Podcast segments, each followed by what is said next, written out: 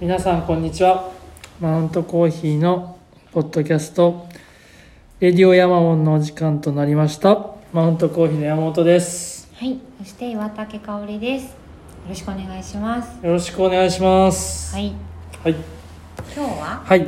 あのー今日はいつもとちょっと違うのがはい、えっ、と収録してる iPhone が2つあります。ですね。はい。二つあります。はい。二つ収録してますね。はい。ということで、今回は、うんあのレディオヤマボンの方とはい、あのもう一つ僕らが参加してるはい、僕らの話の、えーとうん。ポッドキャストを同時に撮りつつ、はい、はい、でゲストにはい、僕らの話のリーダー原田さんを迎えつつはい、迫ってきたはい。みんなの市民サミット2023の話をしてみたいと思います、いや原田さんよろしくお願いします。はいよろしくお願いします。よろしくお願いします。はい、あー、り。がとうございます。はい。はい。い、やーもうあとは原田さん独壇場なんで ですね。ね。いやいやいやまずね。だから、レディオヤマボンのはいアカウントかはらい。うん聞いてもらう方もいれば、僕らの話のアカウントのポッドキャストから聞いてくださる方もいるという、はい。そうですね。今回未来のための僕らのラジオ。はい。そうですそうでですすね。はい。そうなんですよ、うん。今回はねあのまあ僕らの話で聞いてくれてる人は大体分かってると思うんですけど、うん。まあみんえっと、レディオヤバボンの方で聞いてもらってる人たちにもはい、僕らの話っていうのをちょっとあれですね。説明軽く。軽く。うん説明を原田さんにお願いしたら長くなりますか？僕僕からですね。僕らの話ですね。僕らの話っていうのはあのーえっ、とねマウントコーヒーの二人と、うん。えっと山本君と。はい。えっと岩竹さんとね、はい。あの僕らでその、えー気候変動のことを僕がねすごい気になっていて、あの進めていきたいっていうことでうん。いろいろ考えてる時にあのいっぱい話しかけてね話をしたらぜひあの一緒に何かやろうよって言って言ってくれたところからね始まってあの他にね、うん。えっとマールの桜木さんとかうん。あのウルルの弘中君佐保谷僕のの久保さんねあたりであの仲間になって、うん。まあ、そういう活動で気の気候変動のことをねあの暮らしから考えてあの考えてちょっと話をしてみようっていうことで僕らの話っていう名前でねはい。ちょっと活動しているそうですね、チームです、ありがとうございます。一緒に映画を見たり、うんうん。お話し会したりうんこれまでも何回かお客さんと一緒に会をやってきましたかね、そうですね。コロナ禍で、はい。はいそうそう。でそのまあね進捗情報みたいなのをうん、発信してるのがあの未来のための僕らのラジそうです。ですね。はい。オはい。ってことで、うん。今回はですね、うん。もう先ほどもちょっと言ったんですけど、はい。あの4月16日に行われるはい。市民サミットっていうのがあってそのみんなの市民サミット 2023G7 広島サミットに市民の声を届けるっていうのがあるんですけど、うんうん。そうですね、ははい、そういう言い方するとなんかねなんかね。そうそう。あの なんていうの？要するにまあ G7 がね今度広島でね5月にあるじゃないですか。はいはいはいはい。であの G7 サミットっていうのはまああの世界中のねあのえっとトップのね政治家さんが集まってやるサミットだけども、うん。あの政治家だけの話じゃない、あの市民からの声うん。をちゃんのちゃんと、えっと、そこに織り込まれなければ意味がないし、うん。市民が参加しなきゃいけないよねっていう。であの各国を回るごとにやっぱりその国そのその地域でやる時にはそこごとのその市民の人があのそういう会をやっぱり企画してやっててそれは受け継がれていて、うん。らしいですね。そうです。えー知らなかったですいや全然知らなかったです。そうですね、そこが直接ね大きくはあんまり報道はされないんですけどね。うん。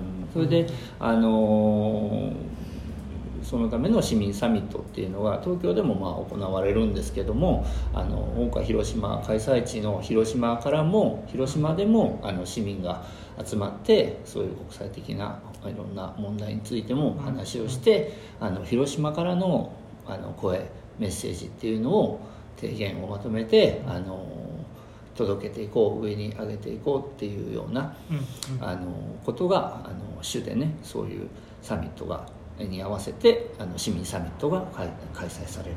でうん。その広島の市民サミットがあのみんなの市民サミットっていうタイトルになってあの4月のあの1617ですね、はい。の2日かけて、うん。あの開催されますはい、今ちょうどこう街も道もうん。すごいじゃないですか。あー G75 そう月ですね。5日いつは通行規制ありますよとか街のそなんていうかな整備というのでしねえょうか。本当に本当に。警始察まるんだなと思いながらうんあのきっと皆さん生活していていろんな思いをうん。皆さん持ちながらそれぞれの思いを持ちながうらうんいる今4月の上旬ですけれどうん。実はこういう市民サミットという動きもうん。ある一部なのかもしれないけれどそうですね。関わっている人もいると。なんかお大きく言うとねえ大きくっていうかあとなんか聞こえてくるのを聞くとねなんか、うん。えー、と何でしたっけ？おもてなし？おもてなしおもてなしって海外の偉い人が来るから、うん。あのおもてなししましょうっていう話ばっかり聞こえてくるんだけども道きれいにして道きれいにして粗相がないようにみたいな、うん。おでもおもてなしのためにうん。やるわけじゃないんですよっていうまあ話し合いをしに来るんですようん。うん。いうことなのでちゃんとうん。その僕ら市民がおもてなしのことばかりを考えるんじゃなくて自分らもちゃんとそのことにうん。を考えてあの参加しなきゃいけないっていうのがねうんうんあの僕は大事なことなんだろうなっていうふうにすね。うん開催地としての,、うんうん。そのできることというかやりたいことの一つにそうですね。市民レベルで上がる声を、うんうん。まあ、持つっていうことはやっぱ大事なのかもしそうですね。うんいやそういいですよねこれ本当に。れない。うん。だから広島からのメッセージっていうことなんでねあの今回のこの市民サミットの中でもまずやっぱり出てくるのは核廃絶うん。核兵器に対することを広島からあの核廃絶だったり戦争をやめようっていうあの平和のメッセージをね広島から出すっていうのはもう大きな声としてまずうねりがあってあのそれがまあやっぱり主になってくるところもあるんだけども、うん。で僕らの話でね、うん。やってるんだけどその気候変動のこと温暖化のことっていうのもあの国際的にも本当にトップレベルのあの議題今回も話し合われる大切な議題なんですね。だからそれについてあの何一つそのやっぱり提言というかあのメッセージが出て市民から出てこないっていうのはやっぱりつまらないし、うん。そういうのを知ってもらいたいっていうのが話し合う知るきっかけになったりうん。してほしいっていうことで、まあ、あの僕らの話でいつもやってるその気候変動のことっていうのをあの企画してその市民サミットの中であの一つできないかっていうふうにね思ってあのこういう今企画をね進めてるっていうのが今回の企画なんですけど、そうですね。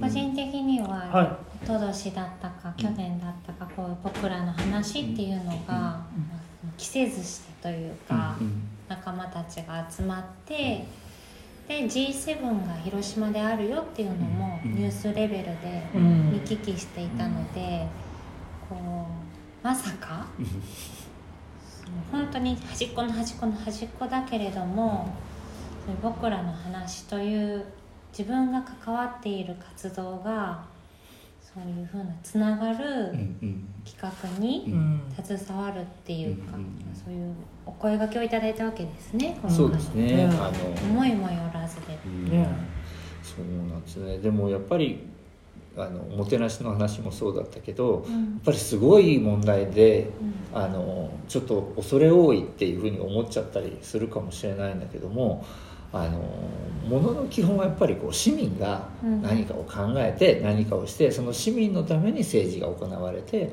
国が動いてしてるわけですから、本来恐れることなくねやっぱり市民は声を出さなきゃいけないんだと思うんですよね、うんうん。だからそういう意味でもねあの、うん、あのなんかできたらなっていううんうん。ことでねあの企画を進めてるんですけどもね、うん。はい。いいですね、うん。あのあれですよね。そもそもその1617月の1617に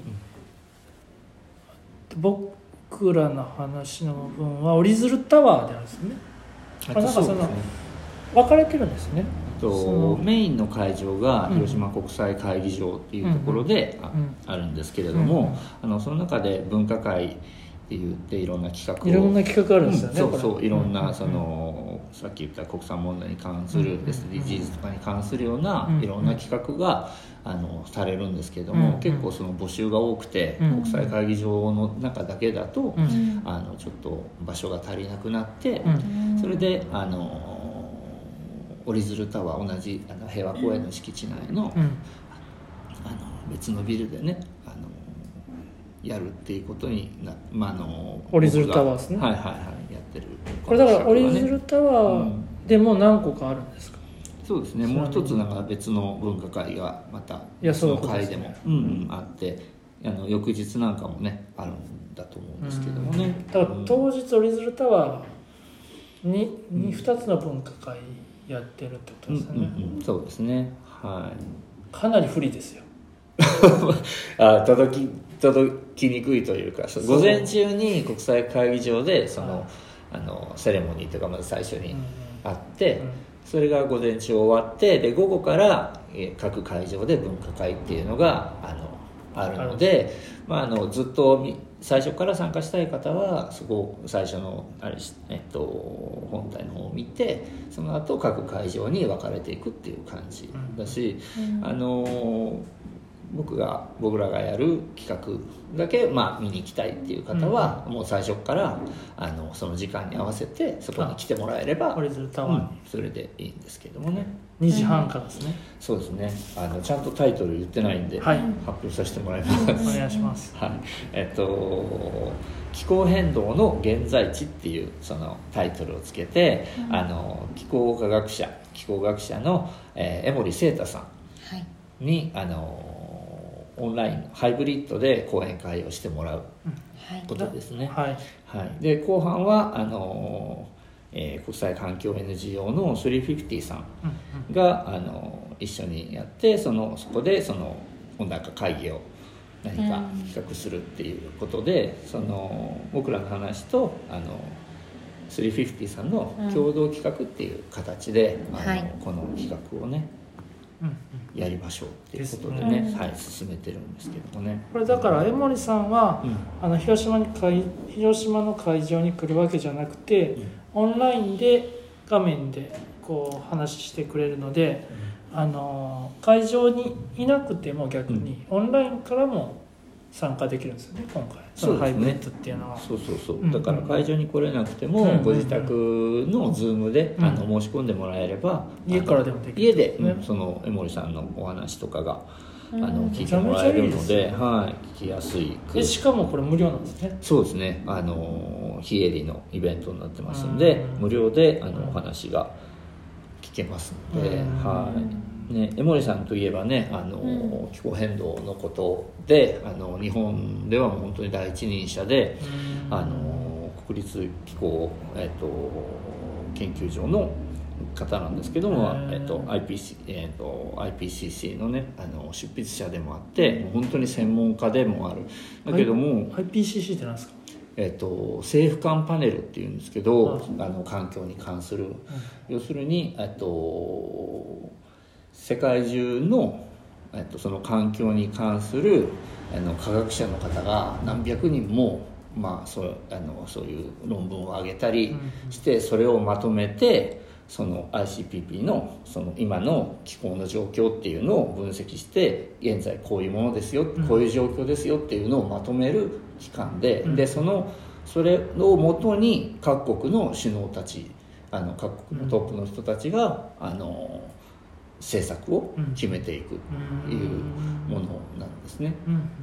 ははい。そまあ、それのなんていうか、えー、と日本代表というか、へいうようなー方ということですね、はい。いやもう全然知らなかったんですけど、うん。その僕らの話のやり取りの中で、うん。原田さんがこの江森さんの動画 YouTube とかもされてますもんね、そうなんですよ、うんあの江森さんはねさっき言ったようにすごい方なんだけども、うんあの YouTube 見てもらったら分かるんだけど、うん。話もねすごく分かりやすくて、うんあのあの論理的理論的にちゃんと話してくださって、でおしゃべりもすごく上手で子供さんが聞いても分かるようなものだったりとか、あのそういうスタンスだったりとか、うん。すごく楽しくそれに分かりやすくすごく分かりやすく、あの話してくださる方なので、あの本当に、えっと、聞く聞いてね教わるにはすごくよくて専門的な部分からに。本当に基本的なところまで、うん。あのうまく話してくださる方なんで、うん。本当にぜひみんなに聞いてもらいたいなっていうふうに思って、あの江森さんのねおお呼びしようってはい今回原田さんがねこうん。の企画が立ち上がる時に江森さん呼びたいっていうのをうん。私たちも伺って、で実際自らアプローチして、うん。そうで。開拓いただいて、この回にどんなことを話してもらいたいと原田さん今思ってますか？うんとそうですね、まあ、さっきも言った感じなんだけどもねやっぱり、えっと、気候変動ってまだあと、まあえっと、どっから言おうかな。さっきの IPCC の中であの何年か前の、えっと、発表であのもう人類が、えっと、影響して気候変動は起こっているっていうことはもう疑いの余地はないですよっていうふうに IPCC で発表されたんですね、それまではまだ自然の流れかもしれないとか、うん。太陽宇宙活動のなんとかかもしれないとか、あのそういう会議論というか疑いがいろいろあってであのそういうのもあったんだけどももうとうとうその何年かごとにねこれまでは80%間違いないが 90%95% ってどんどん上がってってで最新の情報ではあのもう100%疑う余地はないですよと人類がやったの活動によって、あの気候変動が起きてますよっていうあの発表があった。にもかかわらず、ん。まだあの、えっと、会議論をうん。おっしゃる方も結構多くて、あの本当にそうなのっていう人がやっぱり YouTube とかにしても SNS でも結構たくさんいるんでまだ、あのえっとい一般市民の中にもそれが本当なのかなっていうふうに思われてる方もすごく多いようなうんうん。印象を受けるんですね。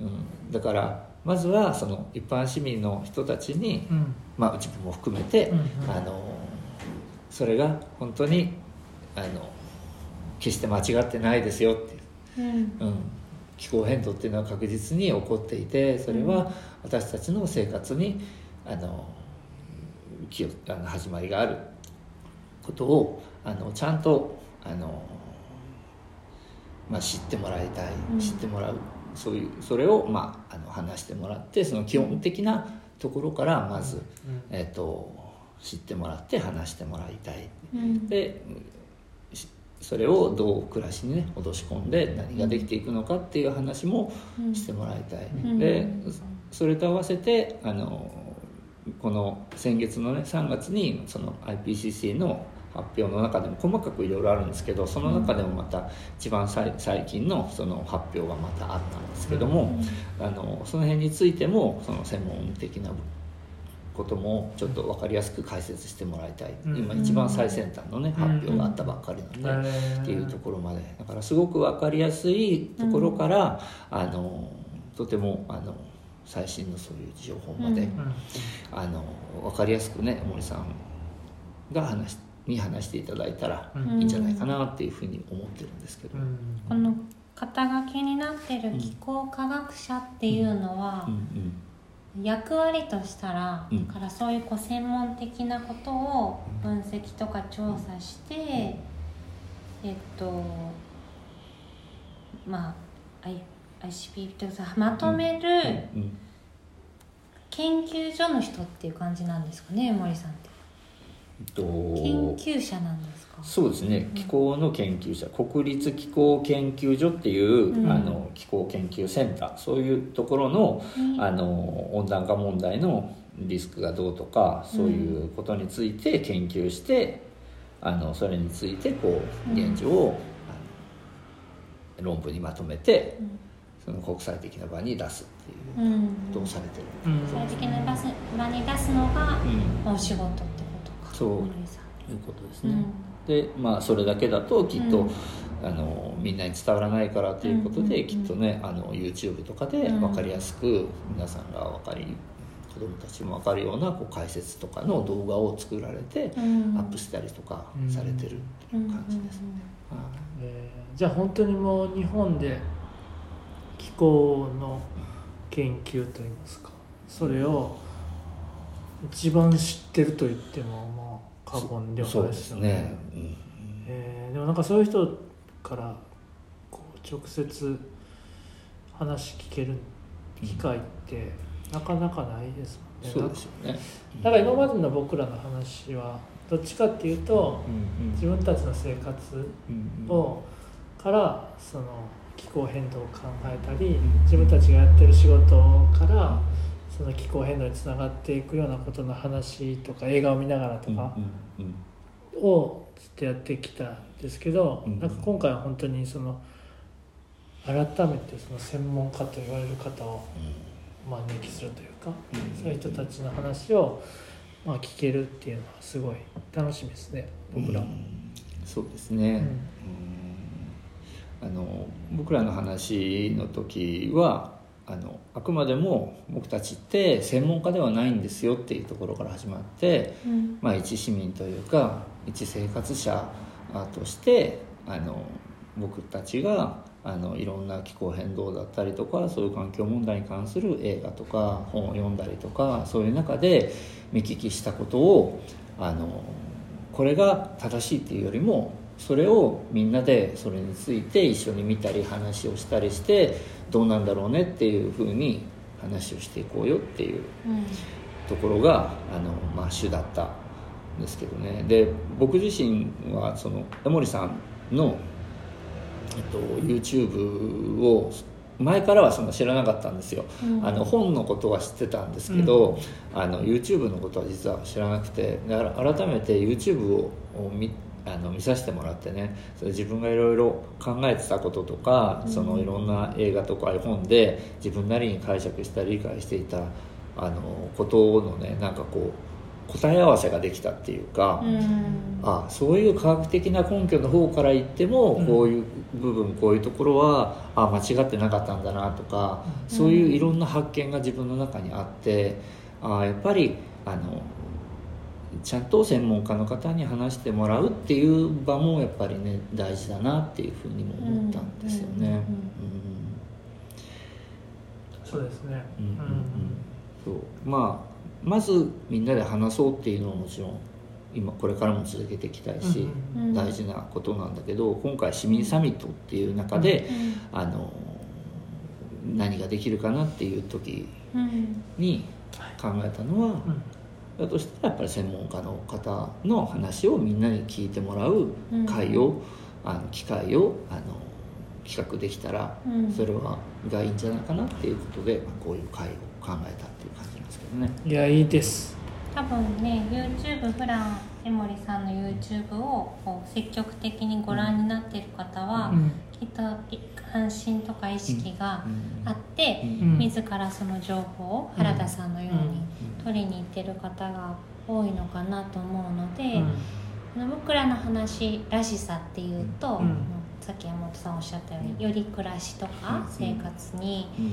近い部分で、まあちょっと環境の話みんなでしてみないっていうのが、まあ、私たちのスタンスだから、その森さんの YouTube を見に行くきっかけがなかった人に、ちょっと近いきっかけをうん一緒に共有できるのが、うん。まあ、今回なのかなっていう、うん。まあ、自分もそうだったし、そうですね、うん。なんか本当になんかこの僕みんなの市民サミットとかそのね、G7 広島サミットに市民の声を届けるみたいなのが、うん。結構硬いじゃないですか、まあみんなの市民サミットはそんな硬くないけど、うん。なんかこう難しい感じがやっぱりこの気候変動とか、うんそのまあ、サミットってうんいう言葉についつい難しさを感じるんですけど、やっぱりその僕らの話で伝えたかったようにもっとなんていうんでしょう。僕なんか本当何も知らなくて原田さんにいろいろ教えてもらってあなんか勉強しないとなと思ってなんてついていってるっていう感じなんですけど本当江森さんの動画見た時も全然ゼロから見てすごい分かりやすかったっていうのもあるしだから今回のそのなんていうんでしょうこの文化会？文化会とかめっちゃ難しそうな感じなんですけど これに関しても本当にね何も知らない感じの人にこそ、うん。まあ来てもらいたいしまあもっと言えばマウントコーヒーに来てるお客さんとか、うん。その私さんに来てるお客さんとか、そのなんかそういうつながりがある人にこうこれを今聞いてくれてる人とかになんか本当来てちょっと聞いてもらうだけでも全然また変わってくると思うんですよね意識とか。興味ない人こそ、うん。まあ、なんか本当この機会って、まあ、無料だし、ん。うん。むちゃくちゃいい機会だと思うんで、あのなんでしょう。来てほしいですね。なんかせっかくやるし。やっぱりね真面目な話ばっかりだとね、うん。届かないし、うん。あのやっぱり暮らしからとか楽しみながらっていうの僕らはね、あの大事にしてやってることなんだけど、専門家の先生にうん。科学者の先生に話してもらうってなるともううんみん。な、いやちょっとそれはいいかなって思うかもしれないけど、うん。江森さんってね本当そうじゃなくて、うん。あのすごく分かりやすくて、うん。あの男前だしね。まあ、この写真がちょっともうねね。分かりやすさ出してますよね。そうなんですよ。すごいいい優しい人方ね優しい方でうん。本当にお話が面白いんで、うん。あのすごい楽しいんですよね。ね。だから本当にそういうふうにあの楽しんで見てもらえるんじゃないかなっていうふうにいや思ってる本当んですよね。めちゃめちゃいいと思います。だからうん。だってこれのとかも俺原田さんがこれやってなかったらいかないですからねまず。うんうんうんなんていうんでしょう。やっぱりこう自分から ここに行くってことはあんまりないないから僕とかは。なのでそんな感じで来てもらいたいですね。なんていうの本当に軽い気持ちでうんうんうん。なんか聞くだけでも全然違うと思うんですなんか普段そういうの興味ない人にうん。特に来てほしいなとそうですね、うん。友達にねあの、うんこういうのあるから来てよって言ってあのお誘いのメッセージをして「あ行きます」って来たんだけど、うん。すぐお酒の好きな子とかだったら「まあお酒飲みながらでもいいからさ」って言って、うん。こうなんかこうね楽しくうん。あの当。参加してもらってそれでもそれで十分なんじゃないかなって思うんだよね。いや本当十分。うんうんねコーヒー飲みながら。そうそうそう、うん。とかね。コーヒー来たらね。だってね本当に。マイナスないっすもんね。ここに来る。うん、そうそうそう、うん。話面白いから、単純には面白い話を聞きにうん、行ってほしいなっていうふうに思うんですけどね。しかも今回350ジャパンさんとうんうんコラボ企画という形で。後半はあれですかね。僕らの話からうんあと350ジャパンに託してそう。やるのかな？ですね、うん、350さんはねもう結構、あの気候変動のことをうん。がっつりやられてる、はい。あの NGO ね若い人たちがねいっぱいいるチーム、ですね。で全国の。うん。うん。そうそう全国でいっぱい活動されてるはい。チームなので、はい。僕らの話はもう本当に友達5人で集まってるっていう感じではあるんだけど、はい。うん。そうそ楽しいですねそれ。うねどういう感じになるかはもうどういう企画をされるのかじゃあまだはねちょっとあれなんだけど分かってないところはあるんだけど、ううんうん。えーみんなの温暖化会ですね。そうですね、みんなの温暖化会議はねこれ僕が勝手につけたんですよ。実 は楽しい感じに。結構攻撃的にならないようにみんなで楽しくうん。ね、みんなの市民サミットっていうタイトルだから、ね確かに、ね。そうそう。あんまり攻撃的になっても嫌だなと思って、うん。うん。みんなでこうねそれのことを考えて話して聞いてうん。できるそれやあの会にななったらいいよねっていうあの思いで、うん。あの勝手にみんなのは僕がつけました。フライヤー作ってる人が。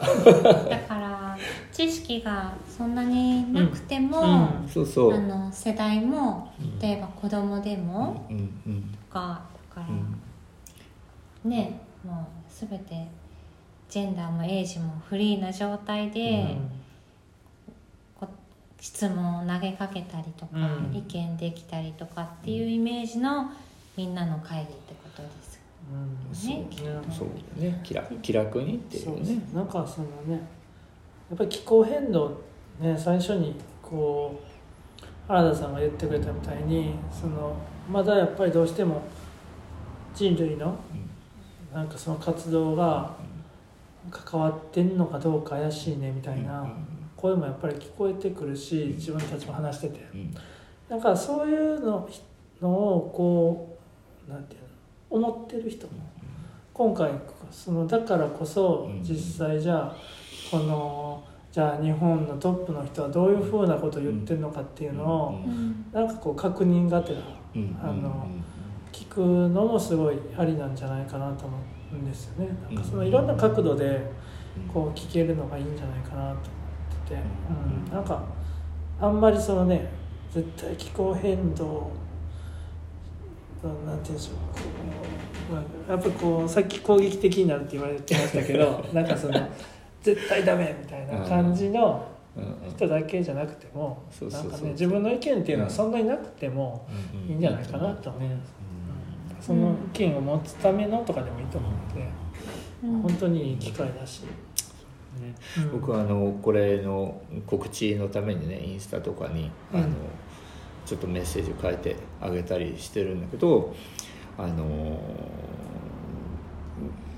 基本的には僕子供5人とかいてねで子供たちにまっとうな未来残さないと恥ずかしいぜ父ちゃんっていううん。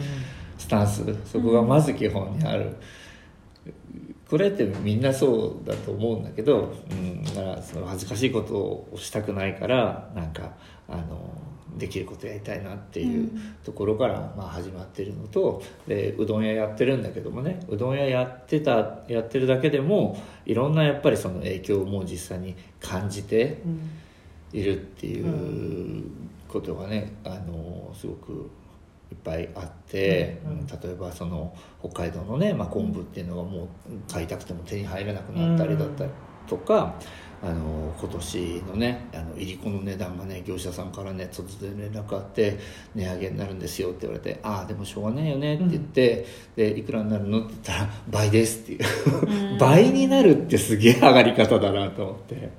でもそのぐらいもう取れなくなって数がいなくなってるっていう状況が、まあ、事実あってだからいや本当の話こうやってあの美味しくあのいい出汁を引いたうどんっていうのがいつまで食べれるんだろうなっていうふうにね、思ったりもするぐらい、あのそういうふうに感じるから、うんいや美味しいうどんをこれからも作りたくてあの子供と楽しく遊んでいたいからちょっと考えなきゃなっていうのが僕にとってまあこういうこういうことを活動を始めた基本うん。始まりみたいなものなので、うん。うん。だから決してねすごく意識がすごく高くてあのなんとかでっていうんではないっていうか、なんでもないことの一つとしてね、うん、こういうことを考えなきゃ普通のみんなでこういうことを考えていかなきゃねっていう時代になってきちゃったなっていうに思うので、うん、そこが大事かなっては思うんですよね。うん。うん。いやそうっすね。うん、難しくはないというかねそうね。です。ねつながってると言いますかね、うん。全部ね。本当生活からうんつながってますなんかこの前ちょっと違うんですけど、うん。昨日かな。誰かと話してて、うん。まあ、高くなる分にはうん。まだいいよと、うん本当に食べれなくうんうんもう届なくなってしまうと、うん。それがなくなってしまうからうん。それが本当にやばいからっていうのを話してて、うん、もうほんまそうやなとう思って、ん。まあ、コーヒーとかもね一緒だと思うんですけど届かなくなるとかかね、うん。なくなってしまうっていうのだけはやっぱりね避けたいですよね。聞きますよね。でもコーヒーも作れなくなる地域がかなり増えていくっていうのはね。50年とかね、うん。2050年になったら作れないとか、うんうんやっぱりやっぱりその最近あのレディオヤママンうんでうん。農農業やってる人とかに会う機会が多いんですけど、うん。あとは食とか。やっぱり農家やられてる人ってすごい敏感にそのへなんか気候とかをの変化をこう感じてるなって思うんですね。僕この前あのコーヒーの産地とかも行ったんですけど、まあ、原田さんも多分思ってると同じような感じだと思うんですけどやっぱりこう自然相手してるとなんか僕らみたいにこう販売してる人よりももっとこううん。敏感に感じるとこあるんじゃないかなと思うんですよね。そうですね、いやー去年とかはね本当にえっとこれ多分農業やってないと気づかないレベルなのかもしれないけど、あのやっぱり雨がすごく少なくて、うん。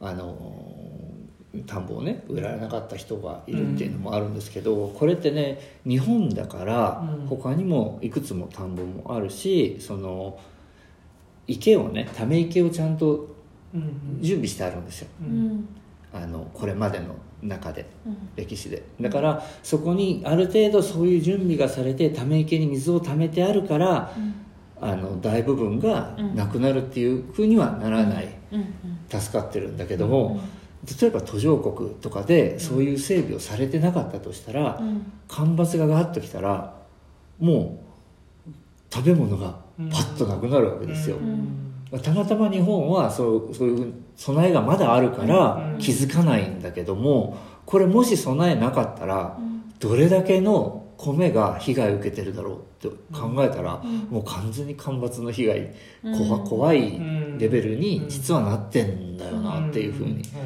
思うんですよね。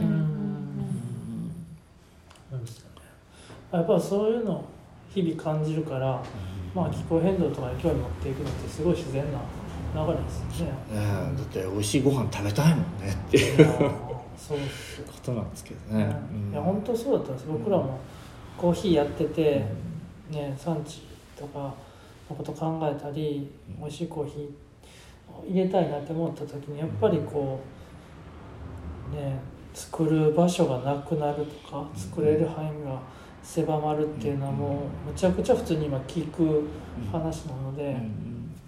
普通にやっぱり自分の生活にこう気候変動絶対温暖化とか絶対こうつながっていってるんで、まあもう興味を持たざるを得ないって感じですよね、うんうんうん普通にこれは。ね。うん。そういう実感がねうん。まだあのー一般的にはこううんみんな感じれてないんだろうね。さっき言ったように日本はまだ恵まれてるから、うん。あのー実はもうすごい迫ってるのにそれがちょっと感じれてない部分もやっぱりあるんだろうなと思うんですよね、もうちょっとリアリティっていうのが農,、うん。農業やってるとねつい感じてしまうから、もっと活動しなきゃっていうかもっとみんなで考えたいなって思っちゃうんですけうどね。ん。うん。案外なんかみんな感じてると思うんですけどね、うん感じてるけどやっぱりその一歩、うんその次じゃあそれをどういうふうな行動に表したらいいかっていうのがやっぱりなかなか難しかったりするのかなと思うんですよね。でなんかそのねむちゃくちゃなんでしたっけ？エコバッグとか。がやっぱりバンって流行ったり、うんうん。やっぱりそういうのなんか、うん。まあ、例えばコンポストとかうんも最近ちょっとずつ増えてると思うんですけど、うん。そういう動きがあるんでやっうんぱりそのみんな興味があって、でもその次の行動をどういうふうにしようかっていうのをうん。考えてる人も多いんじゃないかと思いますね。そうね。あのーじゃあ市民は何が僕ら何ができるんだろうっていう話になる時にね、いろんな意見が、まあ、あの出るんだけど、例えばエコバッグをみんなが持ってレジ袋を断ったら、うん。あの気候変動が止まるのかってうん言ったら、うん。それはうん。あのあまりにもち小さいというか、うん。インパクトが他の人がちょっと無茶したら全部書き消されてしまうものにしかならない。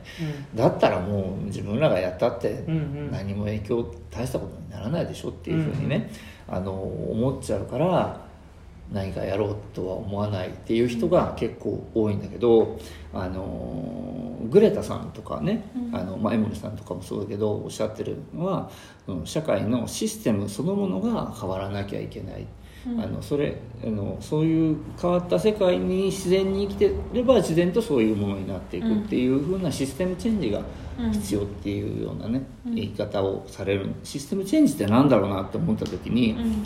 あの最初はねあんまり意味なかったかもしれないレジ袋をみんながまあ善意で断ってたでしょ？断り出したでしょ、ん。でそれがまあ何年かしてコンビニがレジ袋をタダでは出さなくなったでしょ、うん。うんこれはシステムチェンジなんですよね、うんうんだからレジ袋の部分だけを取ったらちっちゃいかもしれないけど、うん。あの僕ら自身があの例えば、えっと、電気は再生可能エネルギーの電気がいいよねっていうふうに言ってみんながそれを選ぶようになったり、えーしてそれをそこと契約していくっていうのがだんだん普通になってきたら自然と再生可能エネルギーを使うのが普通になって発電といえば再生可能エネルギーそれでそれが広まっていけばやっぱりその電力に関してもシステムが変わっていく。うん。ということだと思うんですよ。いやそれはめちゃめちゃありますね、うん。そのコーヒーとか取ってて、まあ、まあ俺コーヒーの話ですけど、やっぱり最近このコーヒーってどういうふうな、こう作ってる人たちがどういうふうに自然にこう、うん、なんていうのいいインパクトを与えながら作ってるかみたいなうん。文言がこう説明が書かれるんですね。で結構そういうのっていろんなところで見かけるんですけど、うん。やっぱりそういうのが売れるっていうのが、うんうんまあもう皆さん分かってきてるわけです、そういうのを選びたいでしょうと、でもそれもまあ一つの、そういうことですよね。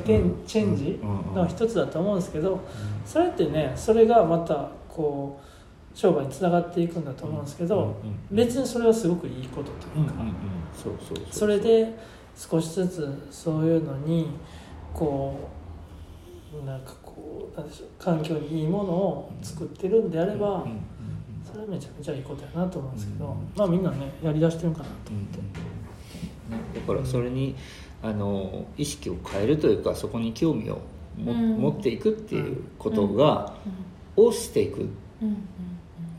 こっちの方がいいなと思ったらあの素直にあのそっちを使うとかそっちを選ぶとか、あのそういうその、一つ一つはやっぱりすごく力を持つんだろうなとは思うんですよね。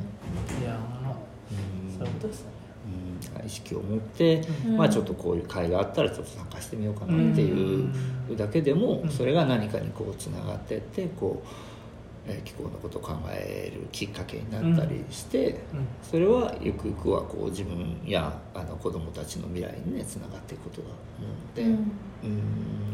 だってね、ううんどん屋さんやコーヒー屋さんの話を聞くっていうことが、そういうシステムチェンジの一歩になってるとかって、まあ、別に意識せずとも、うんうん。実はそういうこうムーブメントのひとかけらになってるっていうのはいっぱいあるし、なんか選挙とかも変わりつつあるのかなと信じたいなって思うここ数年。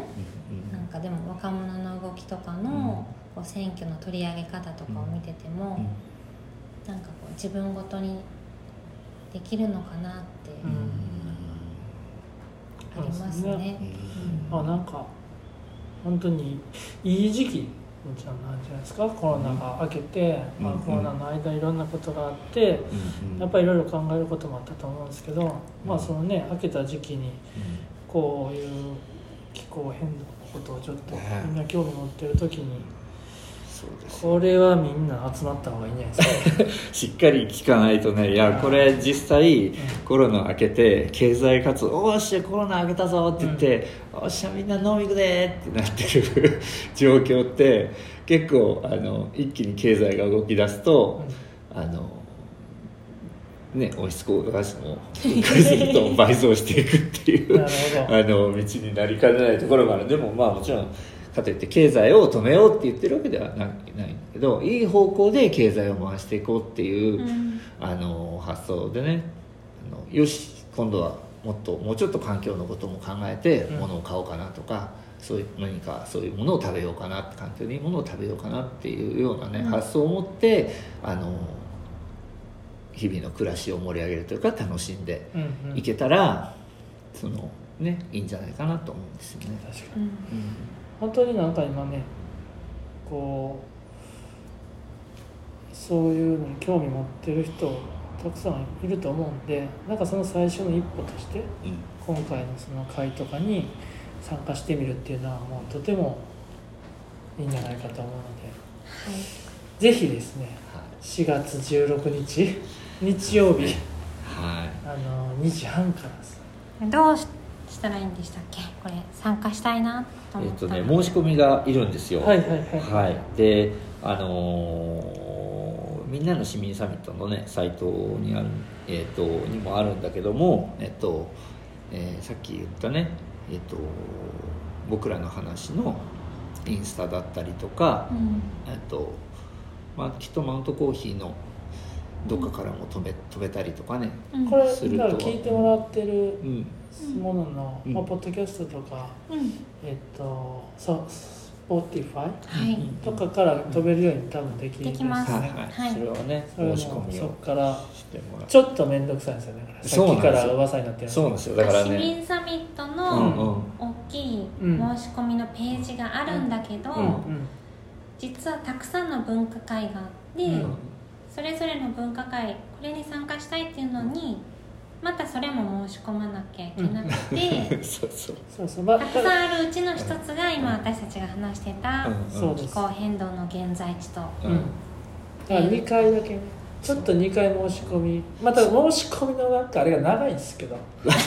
いやだからあのそうそれでね結構ねもうちょっと これ面倒くさいやってなっちゃいそうだから、はい。もっと簡単に、はい。あのえっと何だったっけ？その SNS だったりのねそういうさ、ところの、うん。えーに、えーメッセージではい。どうしても分かんないわっていう人は、はい。あの名前と、はい。あの連絡先メールアドレスを書いて、うん。あのオンラインで見たいか、うん。あの現地でオリズルタワーで見たいかって書いてお送ってくれたら、うん。あとは、うんあの僕が頑張って処理するように しようかなと。隊分かったらね。あ分かった分か分かんなかった苦手らな人はねそうそうそう。僕らの話の,、うん。もうあのインスタの DM で大丈夫そうですね。インスタでもいい素晴らしし和田荘のねあのでもあそこにも大丈夫なのいで、や素晴らしいです。その辺えに名前と住所？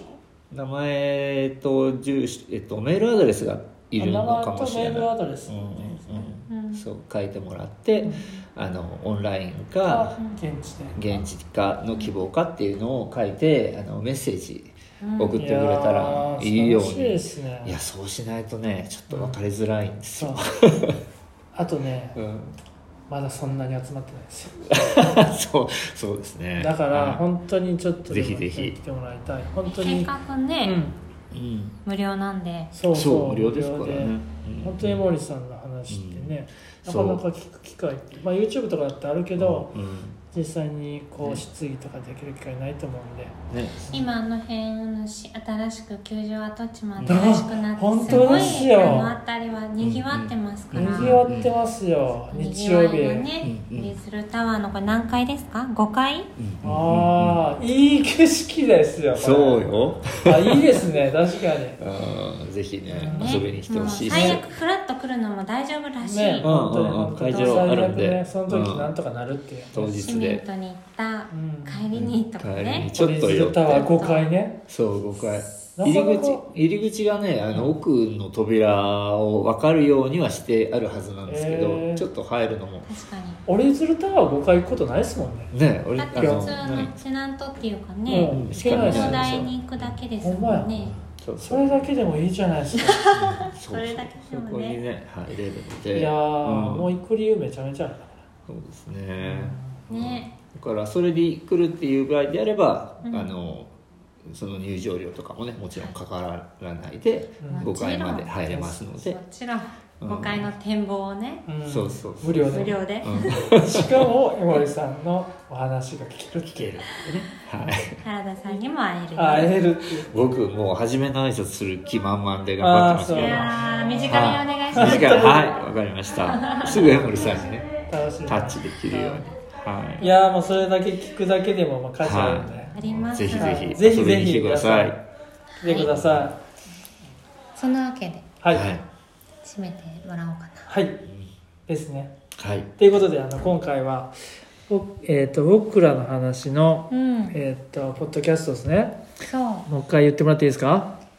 だからレディオヤマボンとはい。僕らの話の未来のための僕らのラジオ。あそうですラジオね この2つで初めてちょっと両方で配信するっていう。やってみました。はいはい。あのじゃあ皆さん4月16日会場でお会いしましょう。は、はい。いお待ちしてます。はい。お待ちしてます。じゃあよろしくお願いします。ありがとうございます。ありがとうございました